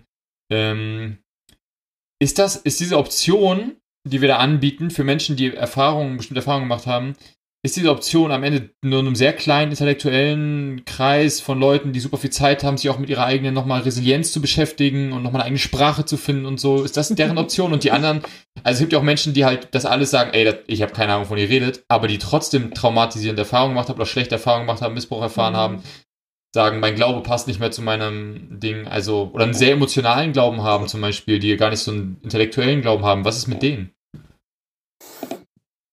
Ähm, also erstmal eine sehr gute Frage, aber ich glaube, dass man zwei Sachen nicht vermischen sollte. Die eine ist äh, sozusagen, wie wir jetzt hier reden, und da bin ich sicherlich ähm, professionell deformiert und ein bisschen verbildet ähm, und wähle manchmal äh, Worte, von denen mir gar nicht mehr auffällt, dass sie Fremdworte sind oder so. Ähm, und das andere sind ja die Sachen selbst, über die wir gesprochen haben. Und ich wüsste jetzt spontan nicht, du kannst mich gerne äh, korrigieren, äh, oder das benennen, ähm, wo wir über Sachen gesprochen haben, die von der Sache her, wo ich denke, die, die stehen nicht allen Menschen zur Verfügung.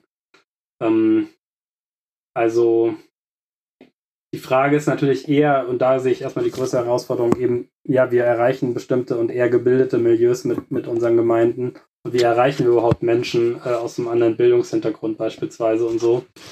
Aber ähm, nur weil jemand ähm, nicht ein bestimmtes Bildungsniveau hat, heißt das ja nicht, dass er sich nicht mit sich selber auseinandersetzen kann. Der macht das vielleicht anders und in anderer Sprache.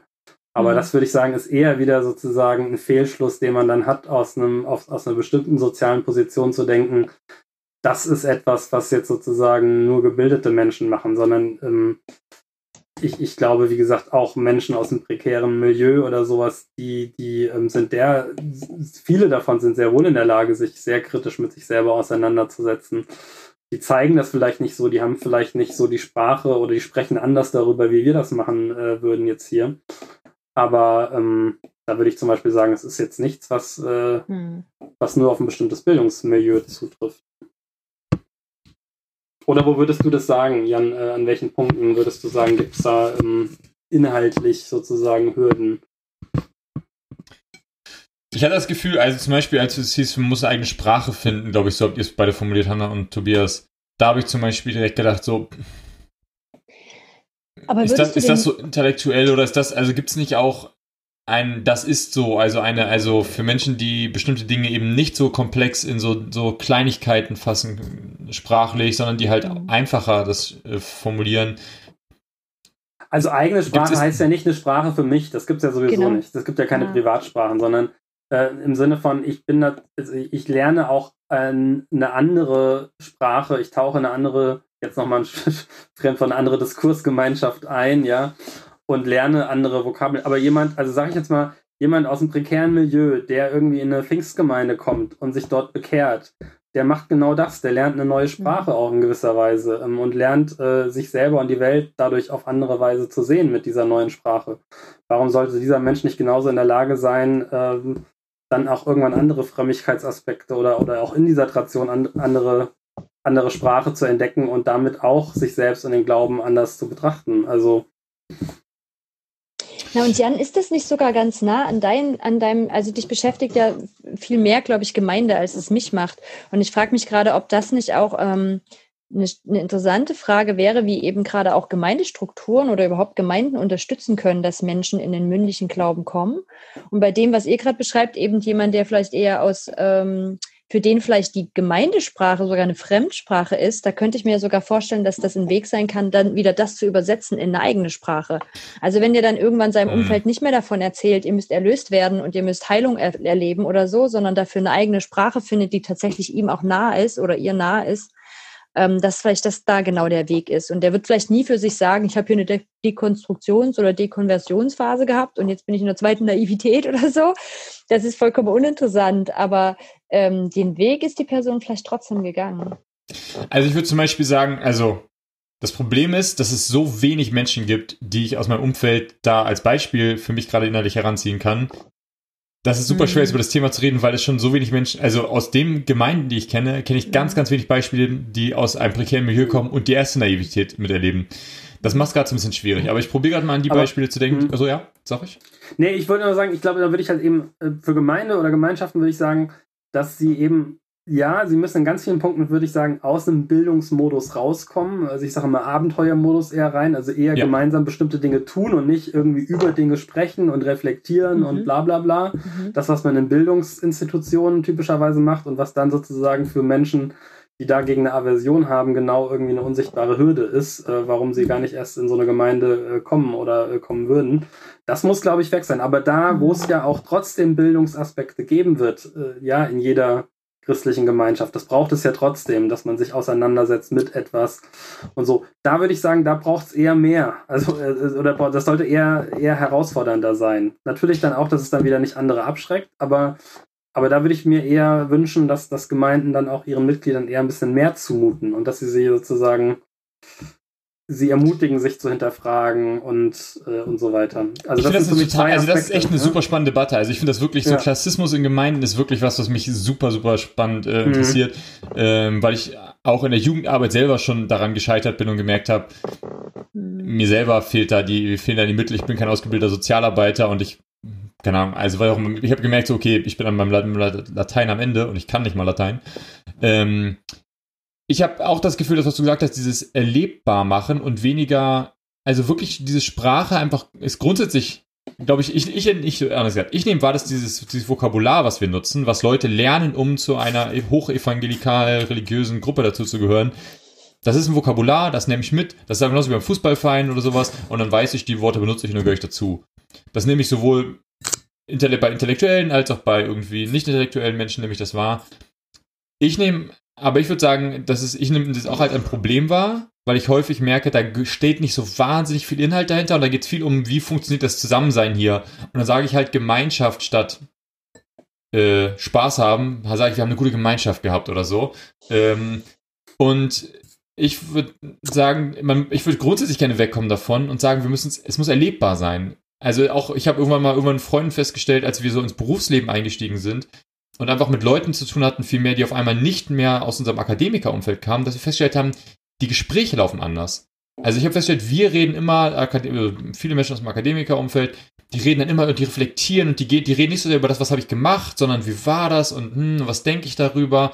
Und dann habe ich immer festgestellt, ich kann keine Unterhaltung führen mit, keine Ahnung, Auszubildenden, weil ich gemerkt habe, die Red, die, da wird, da wird erst das Gespräch hat eine andere Dynamik, da wird viel mehr darüber geredet, das und das habe ich gemacht. Und ich habe gemerkt, so krass, so eine, also ich, ich, wir reden, wir reden eine andere Sprache, so ungefähr.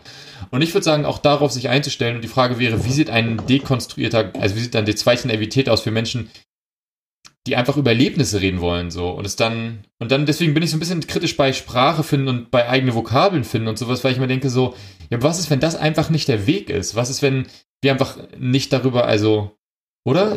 Also was denkt. Versteht ihr, was ich meine? Dieses über Dinge so explizit ja, reflektieren. Aber das ist ja nochmal eine ganz andere, das ist ja nochmal eine ganz andere Fragestellung so, ne? Also ich, ich würde halt sagen, ja klar, ich gebe dir völlig recht, ne, mit dem, was du über Klassismus in Gemeinde sagst und sowas. Und, und, und ich bin der Überzeugung, unsere Gemeinden müssen äh, viel weniger VHS-Charakter, also Volkshochschulcharakter haben in ihrem Tun und viel mehr irgendwie wie ein, äh, wie ein Fitnesscenter oder sowas. Ja. Ja. wo man ge gemeinsam gewisse Dinge tut und übt und eintrainiert und, und so weiter. Ähm, aber ähm, die Frage danach, also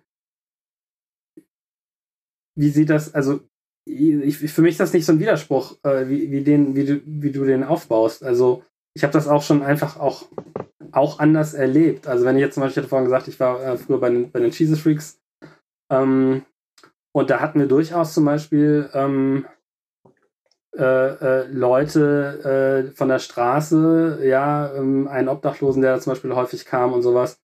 Und ähm, das war ähm, ein Mensch, der war natürlich ganz gebrochen in ganz vielen Aspekten. Der war auch krank an, an, an vielen Aspekten, aber der war durchaus zum Beispiel in der Lage, sehr, also sehr kritisch zu reflektieren und Dinge, Dinge mitzunehmen. Und wo ich heute noch weiß, wie der mal nach einer Predigt irgendwie auf mich zukommt, ne, wo, ich, wo ich darüber die letzten Worte von Luther, äh, wir sind Bettler, wir können nur mit offenen Händen äh, sozusagen vor, vor Gott, äh, zu, zu Gott kommen was der total irgendwie, was den total angesprochen hat. Und also ich, ich, ich sehe jetzt nicht so per se, dass das sozusagen so eine große Kluft ist, dass man das nicht überwinden kann oder so. Oder es ist, mh, hm, ja, ich weiß nicht. Ich habe halt immer die Erfahrung gemacht, dass schon die erste Naivität einfach anders aussieht bei, bei anderen Menschen und mit einem anderen Zugang zu glauben. Also Menschen, die halt einfach eine Predigt, also wo die zwei Hauptelemente von, von Gottesdienst, nämlich Predigt und Lobpreis, einfach völlig an denen vorbeigegangen sind. Mhm. Weil die weder Bock hatten, sich 40 Minuten von irgendeinem alten weißen Mann irgendwie was erzählen zu lassen, ohne PowerPoint von der Kanzel, noch Bock hatten, irgendwie unsere Pop-Songs mit uns mitzuschnullern, sondern die, wie gesagt, haben so, hey, ich habe halt, also, ich finde einfach geil, dass wir jetzt am Kickern und ich finde, ich finde es die Unterhaltung super und keine Ahnung. Und die einen ganz anderen Zugang zu diesen Themen hatten. Und da habe ich schon das Gefühl gehabt, so, mir fiel schon schwer, mir fiel schon schwer, meine, über die erste, über die erste Naivität sozusagen einen Weg mhm. zu finden, weil ich gesagt habe, meine Sprache funktioniert nicht. Also ich kann, mir fällt schon, ich, und ich gesagt, das, da würde ich mal sagen, dann das praktisch machen. Einfach praktisch Glauben mhm. leben. Und ich würde immer sagen, dann kommt man auch gar nicht in diesen Bruch, weil die, weil die, weil der von vornherein eine Praxiserfahrung hat, der Glauben. Der muss von vornherein praxisrelevant sein. Und dieses, ich lerne irgendwie so ein Konstrukt und das Konstrukt scheitert an der Wirklichkeit den Fall gibt es nicht, weil die Wirklichkeit schafft das Konstrukt bei, dann eher bei Menschen.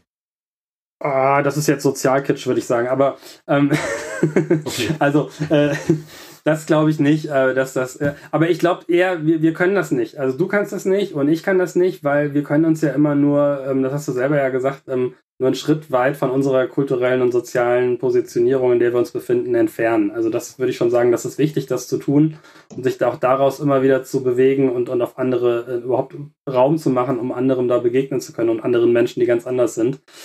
Ähm, aber äh, eben, ich würde dir völlig recht geben, uns, wir, wir können ja schon nicht sagen, wie sieht denn für die eigentlich ein gelungener mhm. Glaube aus in der ersten Naivität, weil das für uns zu fremd ist. Dann können wir erst recht nicht sagen, wie sieht das für uns wie sieht der aus für eine zweite, in der zweiten Naivität? Das wäre ja auch ein, also, sondern, ähm, aber das müssen wir ja auch nicht. Mhm. also deswegen sagst du, das ist ein anderes Thema aus meiner Sicht. Also, weil äh, wir können es ja erstmal nur äh, für uns und äh, so, äh, sagen und auch da nur ansatzweise. Auch da haben wir nur sehr ansatzweise eine Sprache für. Das haben wir ja auch gemerkt. Ne? Also ähm, auch ich habe mich jetzt, wie gesagt, viele Jahre mit dem Thema schon beschäftigt und ich ringe da immer wieder um Worte und um äh, ne, und, und so weiter. Also das ist ja nichts, was irgendwie einfach wäre. Ähm, aber ich kann das erst recht nicht sagen für ganz andere Milieus oder so, wie, wie das aussieht. Nur ich würde den halt nicht, deswegen, nur weil ich es mir nicht vorstellen kann, würde ich nicht sagen, das ist nicht möglich. Dann, also, stimmt, wahrscheinlich ist es ja. eine extra Folge irgendwann mal, die wir ganz neu irgendwann nochmal denken müssen. Wäre aber eine spannende Folge. Dann lass uns doch vielleicht ja. einfach nochmal ein paar ja, praktische Sachen sammeln, wenn ich jetzt eine Jugendgruppe leite oder ähm, was kann ich denn machen mhm. für einen mündigen Glauben, um den bei anderen zu fördern? Also ich glaube, was total wichtig ist, ist, sie darauf vorzubereiten, dass irgendwann diese Fragen kommen werden. Also dass Zweifel eben was Normales sind im Glauben, dass die vor allen Dingen was Normales sind in unserer Zeit, wo wir halt irgendwie immer wissen, es gibt ganz viele andere Optionen und äh, wo man auch früher oder später merkt, auch mein Glaube ist eine Option unter vielen und ich hätte, könnte auch ganz anders glauben und so weiter. Ähm, und ähm, ja, ihnen erstmal hilft, sich damit auseinanderzusetzen und ihnen zu vermitteln, äh, alle Fragen sind erlaubt. Also das ist das, was in der Dekonversionsstudie wir ganz stark gemerkt haben. Viele haben das äh, so erfahren in den Gemeinden, man darf bestimmte Fragen nicht stellen oder wenn man bestimmte Fragen stellt, dann wird man komisch angeschaut.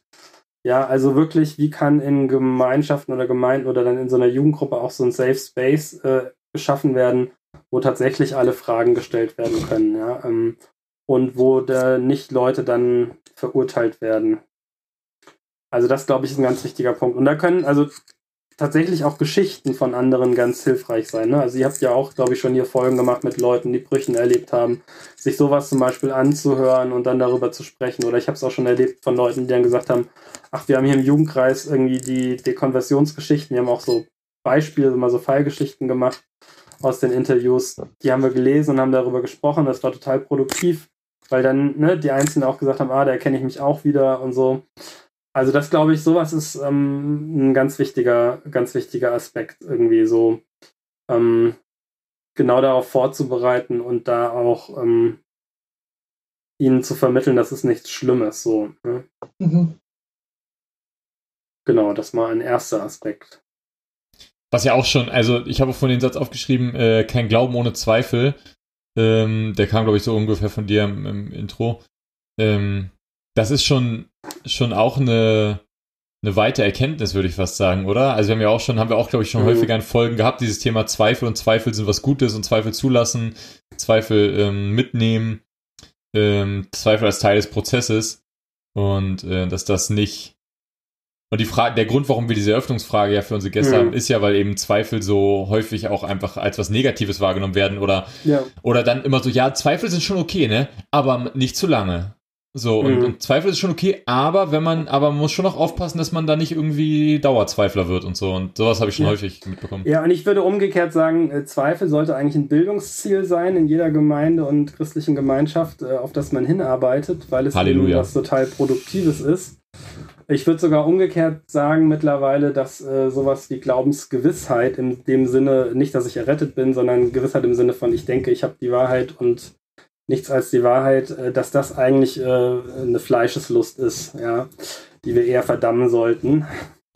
Die führt ja nur dazu, dass, äh, ne, gibt es echt ganz, ganz schöne, spannende psychologische Untersuchungen äh, oder neuropsychologische Untersuchungen zu, ne, dass sowas wie, wenn Leute total überzeugt sind von einer Sache, äh, und sie äh, meinen sich da in, der, in, der, richtigen Überzeugung sein, dass dann ist das, dann schüttet das auch im Gehirn ähnliches aus, wie wenn man irgendwie Schokolade mhm. Äh, isst und sowas, also so Dopaminausstöße. Also im Grunde sollte das sozusagen, ja, bei der nächsten Fastenzeit mal nicht Schokolade fasten, sondern Glaubensgewissheit. Ähm, Geil, Boah, 40 dir. Tage keine Glaubensgewissheit vor Ostern. Yes! Können wir bitte hier so anfangen, so Zitate bei uns auf der Facebook-Seite und auf Instagram ja. zu kriegen? Das wäre mein Zitat. Ich habe auch gerade gedacht, so ich wollte schon immer mal so, bei, man kann so, so, so, so, so kurze Ausschnitte, glaube ich, bei Spotify rausnehmen und direkt als Instagram-Post machen. Den Satz ja. eben, den würde ich rausnehmen, ja. Ja, auf jeden Fall. Tobias, ich weiß nicht genau, ob das jetzt wegfällt vom Thema, aber vielleicht ist es auch die Richtung. Ich habe da vorhin drüber nachgedacht, du hast jetzt eine kleine Tochter. Und ich habe bei Freunden ganz oft erlebt, die haben so angefangen, ihren eigenen Glauben zu hinterfragen und das ging alles.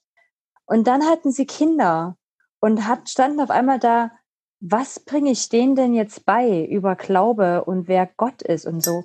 Gibt es dabei, also ist das noch was, was dir eh noch bevorsteht und wo du noch gar nicht weißt, was du damit machst? Oder hast du Ideen, wo du sagst, so, ey, das möchte ich meiner Tochter mitgeben? Ich lese natürlich jetzt schon äh, mit sechs Wochen mit ihr den äh, Glaubenskatechismus jeden Abend. Yeah, Welchen? go for it! nee, klar, also das, so, ähm, so früh fängt das natürlich nicht explizit an, aber ich glaube, implizit fängt es da an, wo man, wo man erstmal ähm, schon mal schafft, dass man eine sichere Bindungsperson äh, ist oder eine sichere Bindung aufbaut, ein Urvertrauen, ein Weltvertrauen schafft, äh, was glaube ich schon mal eine Voraussetzung äh, auch für eine gute Gottesbeziehung ist, aber das ist nochmal wieder ein eigenes Thema. Also aber ganz, sehr ganz, schön. Ja, also ich merke, es hat mich gerade total berührt, dass du das gesagt hast. Also mhm. dieses, das auch so klar anzuerkennen, natürlich, das hat was mit der eigenen Bindungserfahrung mhm. zu tun. Mhm. Aber genau, ich glaube, dass ich ähm, dann trotzdem nochmal sehr vor die Frage stellen, welche Inhalte will man denn, ne? Also jetzt, ähm, ich, die schläft tatsächlich gerade immer total schön ein mit Michaela Meise. Nicht, äh, also ich höre viel Musik mit ihr. Michaela Meise, ich weiß nicht, das ist so, die hat so ganz alte äh, Kirchenlieder, äh, geistliche Lieder vertont, äh, teils richtig coole Sachen, teils auch echt mit ganz, ganz schlimmen Texten. Aber kann man schön mitsingen und sowas und das ist so mit so einem Akkordeon und so ganz, und das ist so eher so, aber auch so ein bisschen so Indie gemacht. Da hat auch äh, hier der Tokotronic-Sänger und so ähm, äh, mitgemacht bei ein, zwei Liedern und sowas. Sehr schöne äh, CD, kann ich total empfehlen. Vor allen Dingen für alle Eltern, ja, für die Kinder, äh, kleinen Kinder zum, um zum Einschlafen zu wiegen. Aber da sind so ein paar Sachen dabei, wo ich sage, ja, wenn sie jetzt dazu in der Lage wäre, das kognitiv zu verstehen, dann würde ich dann, dann hätte ich da jetzt echt Hemmung, ja, ähm, äh, das irgendwie äh, mit dem Blut Jesu und so. Ähm, und das wird, glaube ich, echt spannend auch nochmal, ne? weil man dann wirklich mal gucken muss, an welche Tradition kann ich denn andocken ähm, und ähm, wo, wo merke ich auch, klar, es braucht auch immer man kann auch das Kind an vielen anderen Stellen ja nicht vor verkorksten Dingen retten. Ähm, wo traue ich, ne? Auch da muss man ja immer, glaube ich, als Eltern wieder, äh, wie an anderen Stellen im Leben auch, nicht ich bin Gott, sondern jemand anderes ist Gott und kann, kann auch da vertrauen, dass ich das nicht alles machen muss. Aber das wird spannend bestimmt, dass man sich nochmal fragt, ja, auch mit, ne, wie kann ich denn explizit Glauben vermitteln, welche Inhalte und so.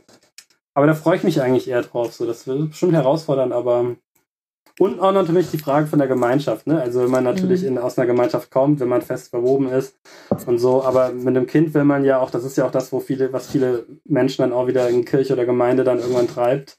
Äh, mit kleinen Kindern will man mhm. ja auch dann Teil einer ganz, ganz expliziten Gemeinschaft sein, wo die da auch reinwachsen können. Das wird sicherlich dann auch nochmal spannend und herausfordernd. Also von daher wird mich das mit Sicherheit herausfordern, hoffe ich doch sehr. Also. Ey, es ist, ich habe ich hab das Gefühl, die Liste wird immer länger, wo ich mir denke, ah, da könnte man noch und sowas. Ich befürchte, wir müssen langsam Richtung Ende kommen. Mhm. Ähm, ich habe vorhin aufgeschrieben, dass du dir gesagt hast, dass du dir neue Klarheiten äh, irgendwann jetzt mittlerweile hast. Du meintest irgendwie sehr, ja, ne, bestimmte Sachen, die glaube ich jetzt auch und die sind jetzt auch, also die stimmen jetzt auch so ungefähr für dich. Ähm, hast du, hast du eine zum, zum, äh, sozusagen jetzt zum Mitnehmen, Hast du so eine Klarheit, wo du sagen würdest, so das glaubst du mittlerweile? Also das ist da, bist du in deiner zweiten Naivität voll angekommen. Die begeistert, vielleicht eine der besten, die, die dich selber begeistert, die dir Spaß macht, äh, die dir Hoffnung macht. Ich glaube, das ist in diesen Zeiten auch äh, ein gutes, ein gutes Frage. Mhm. Ähm, ja, also ich glaube, für mich ganz zentral im Glauben ist die Auferstehungshoffnung tatsächlich ganz klassisch. Ähm, dass ich total davon überzeugt bin, dass der Tod nicht die letzte Antwort äh, sein wird. Ähm, sondern dass der Tod überwunden ist schon und dass er überwunden sein wird und ähm, dass es tatsächlich äh, neues Leben äh, geben wird, ein, äh, einen neuen Himmel, eine neue Erde und äh, dass Gott irgendwann alles in allem sein wird und äh, alles wirklich alles meint.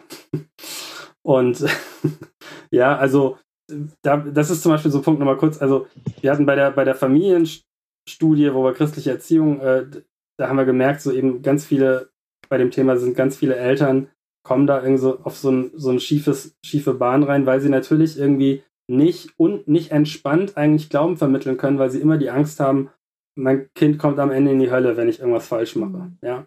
Wenn ich dieses, wenn ich, wenn ich denke, diese Gefahr besteht, wie kann ich denn dann entspannt, wie kann ich denn dann jemals entspannt Glauben vermitteln? So. Also deswegen würde ich allen Eltern sehr raten, klärt diese Frage für euch, setzt euch mit guter Theologie auseinander und ähm, ja, also und äh, kommt hoffentlich zu einer Antwort, äh, die euch nicht auf irgendeine verkork verkorkste Höllentheologie einlässt, sondern äh, entdeckt, wie groß die Liebe Gottes ist. Und da bin ich wirklich überzeugt, dass die eben niemals aufhören wird. Und ähm, ja, wie es Paul Zulehner so schön sagt, dass äh, Gottes, Gott nie aufhören wird, äh, sozusagen auch am Ende noch Hitler versuchen, aus der Hölle zu lieben. Ähm, und von daher äh, Gottes Liebe kein Ende haben wird. So, also dass er immer, also das finde ich, das entspannt total und befreit, wenn man dann irgendwie keine Angst mehr haben muss vom Tod und vor den vielen kleinen Schwestern des Todes, Krankheit, Leid und so weiter. Dann muss man denen auch nicht so viel Macht geben, die sie ohnehin schon haben im Leben hier und jetzt. Also das finde ich so eine Sache, die jetzt kleine Predigt am Schluss, aber musste man zu vielen Dingen müsste man sehr viel mehr sagen, aber mhm. so ein bisschen angeteasert. Da haben auch schon wieder drei Themen drin gesteckt, zu denen wir Tobias nochmal einladen können. Ja. Ey, vielen Dank aber, dass du die Zeit ja. genommen hast. Also super, super cooler Talk. Ich ähm, freue mich total, äh, mir den nochmal anzuhören zum Schneiden und äh, ist ja sehr, sehr, sehr schön. Vielen Dank für deine Zeit und für das Gespräch. Ja, ich danke euch. Ähm, hat mir auch sehr viel Spaß gemacht. Das ist schön. Ja. Vielen Dank, schön. ja. Ja, dann. Tschüss an alle Tschüss. Hörer und Hörerinnen da draußen. Uns fehlt nach wie vor ein Abschlussritual. Wenn ihr wie eins immer, habt für genau. uns, gebt uns eins. Bis dann. Danke auch euch fürs Zuhören. Ciao. Schau, ihr könntet, wir könnten uns alle einmal um uns selber drehen, so 365 Grad. Voll Ah, ja. Das machen wir jetzt halt alle. Wir- also einmal kurz, wir müssen euch jetzt vorstellen, wir drehen uns nicht so einmal einen kurz. schönen Audioeffekt. Ja, mal gucken, was das für ein Audiogeräusch macht. Wir drehen uns einmal kurz. Du kannst dich drehen. Alle anderen verwickeln sich in ihren Kabeln, wenn sie das tun. Okay, nur Jan hat sich um sich selbst gedreht. Bis dann. Wirken am Ende zu sein. Dann, genau. Tschüss. Ciao.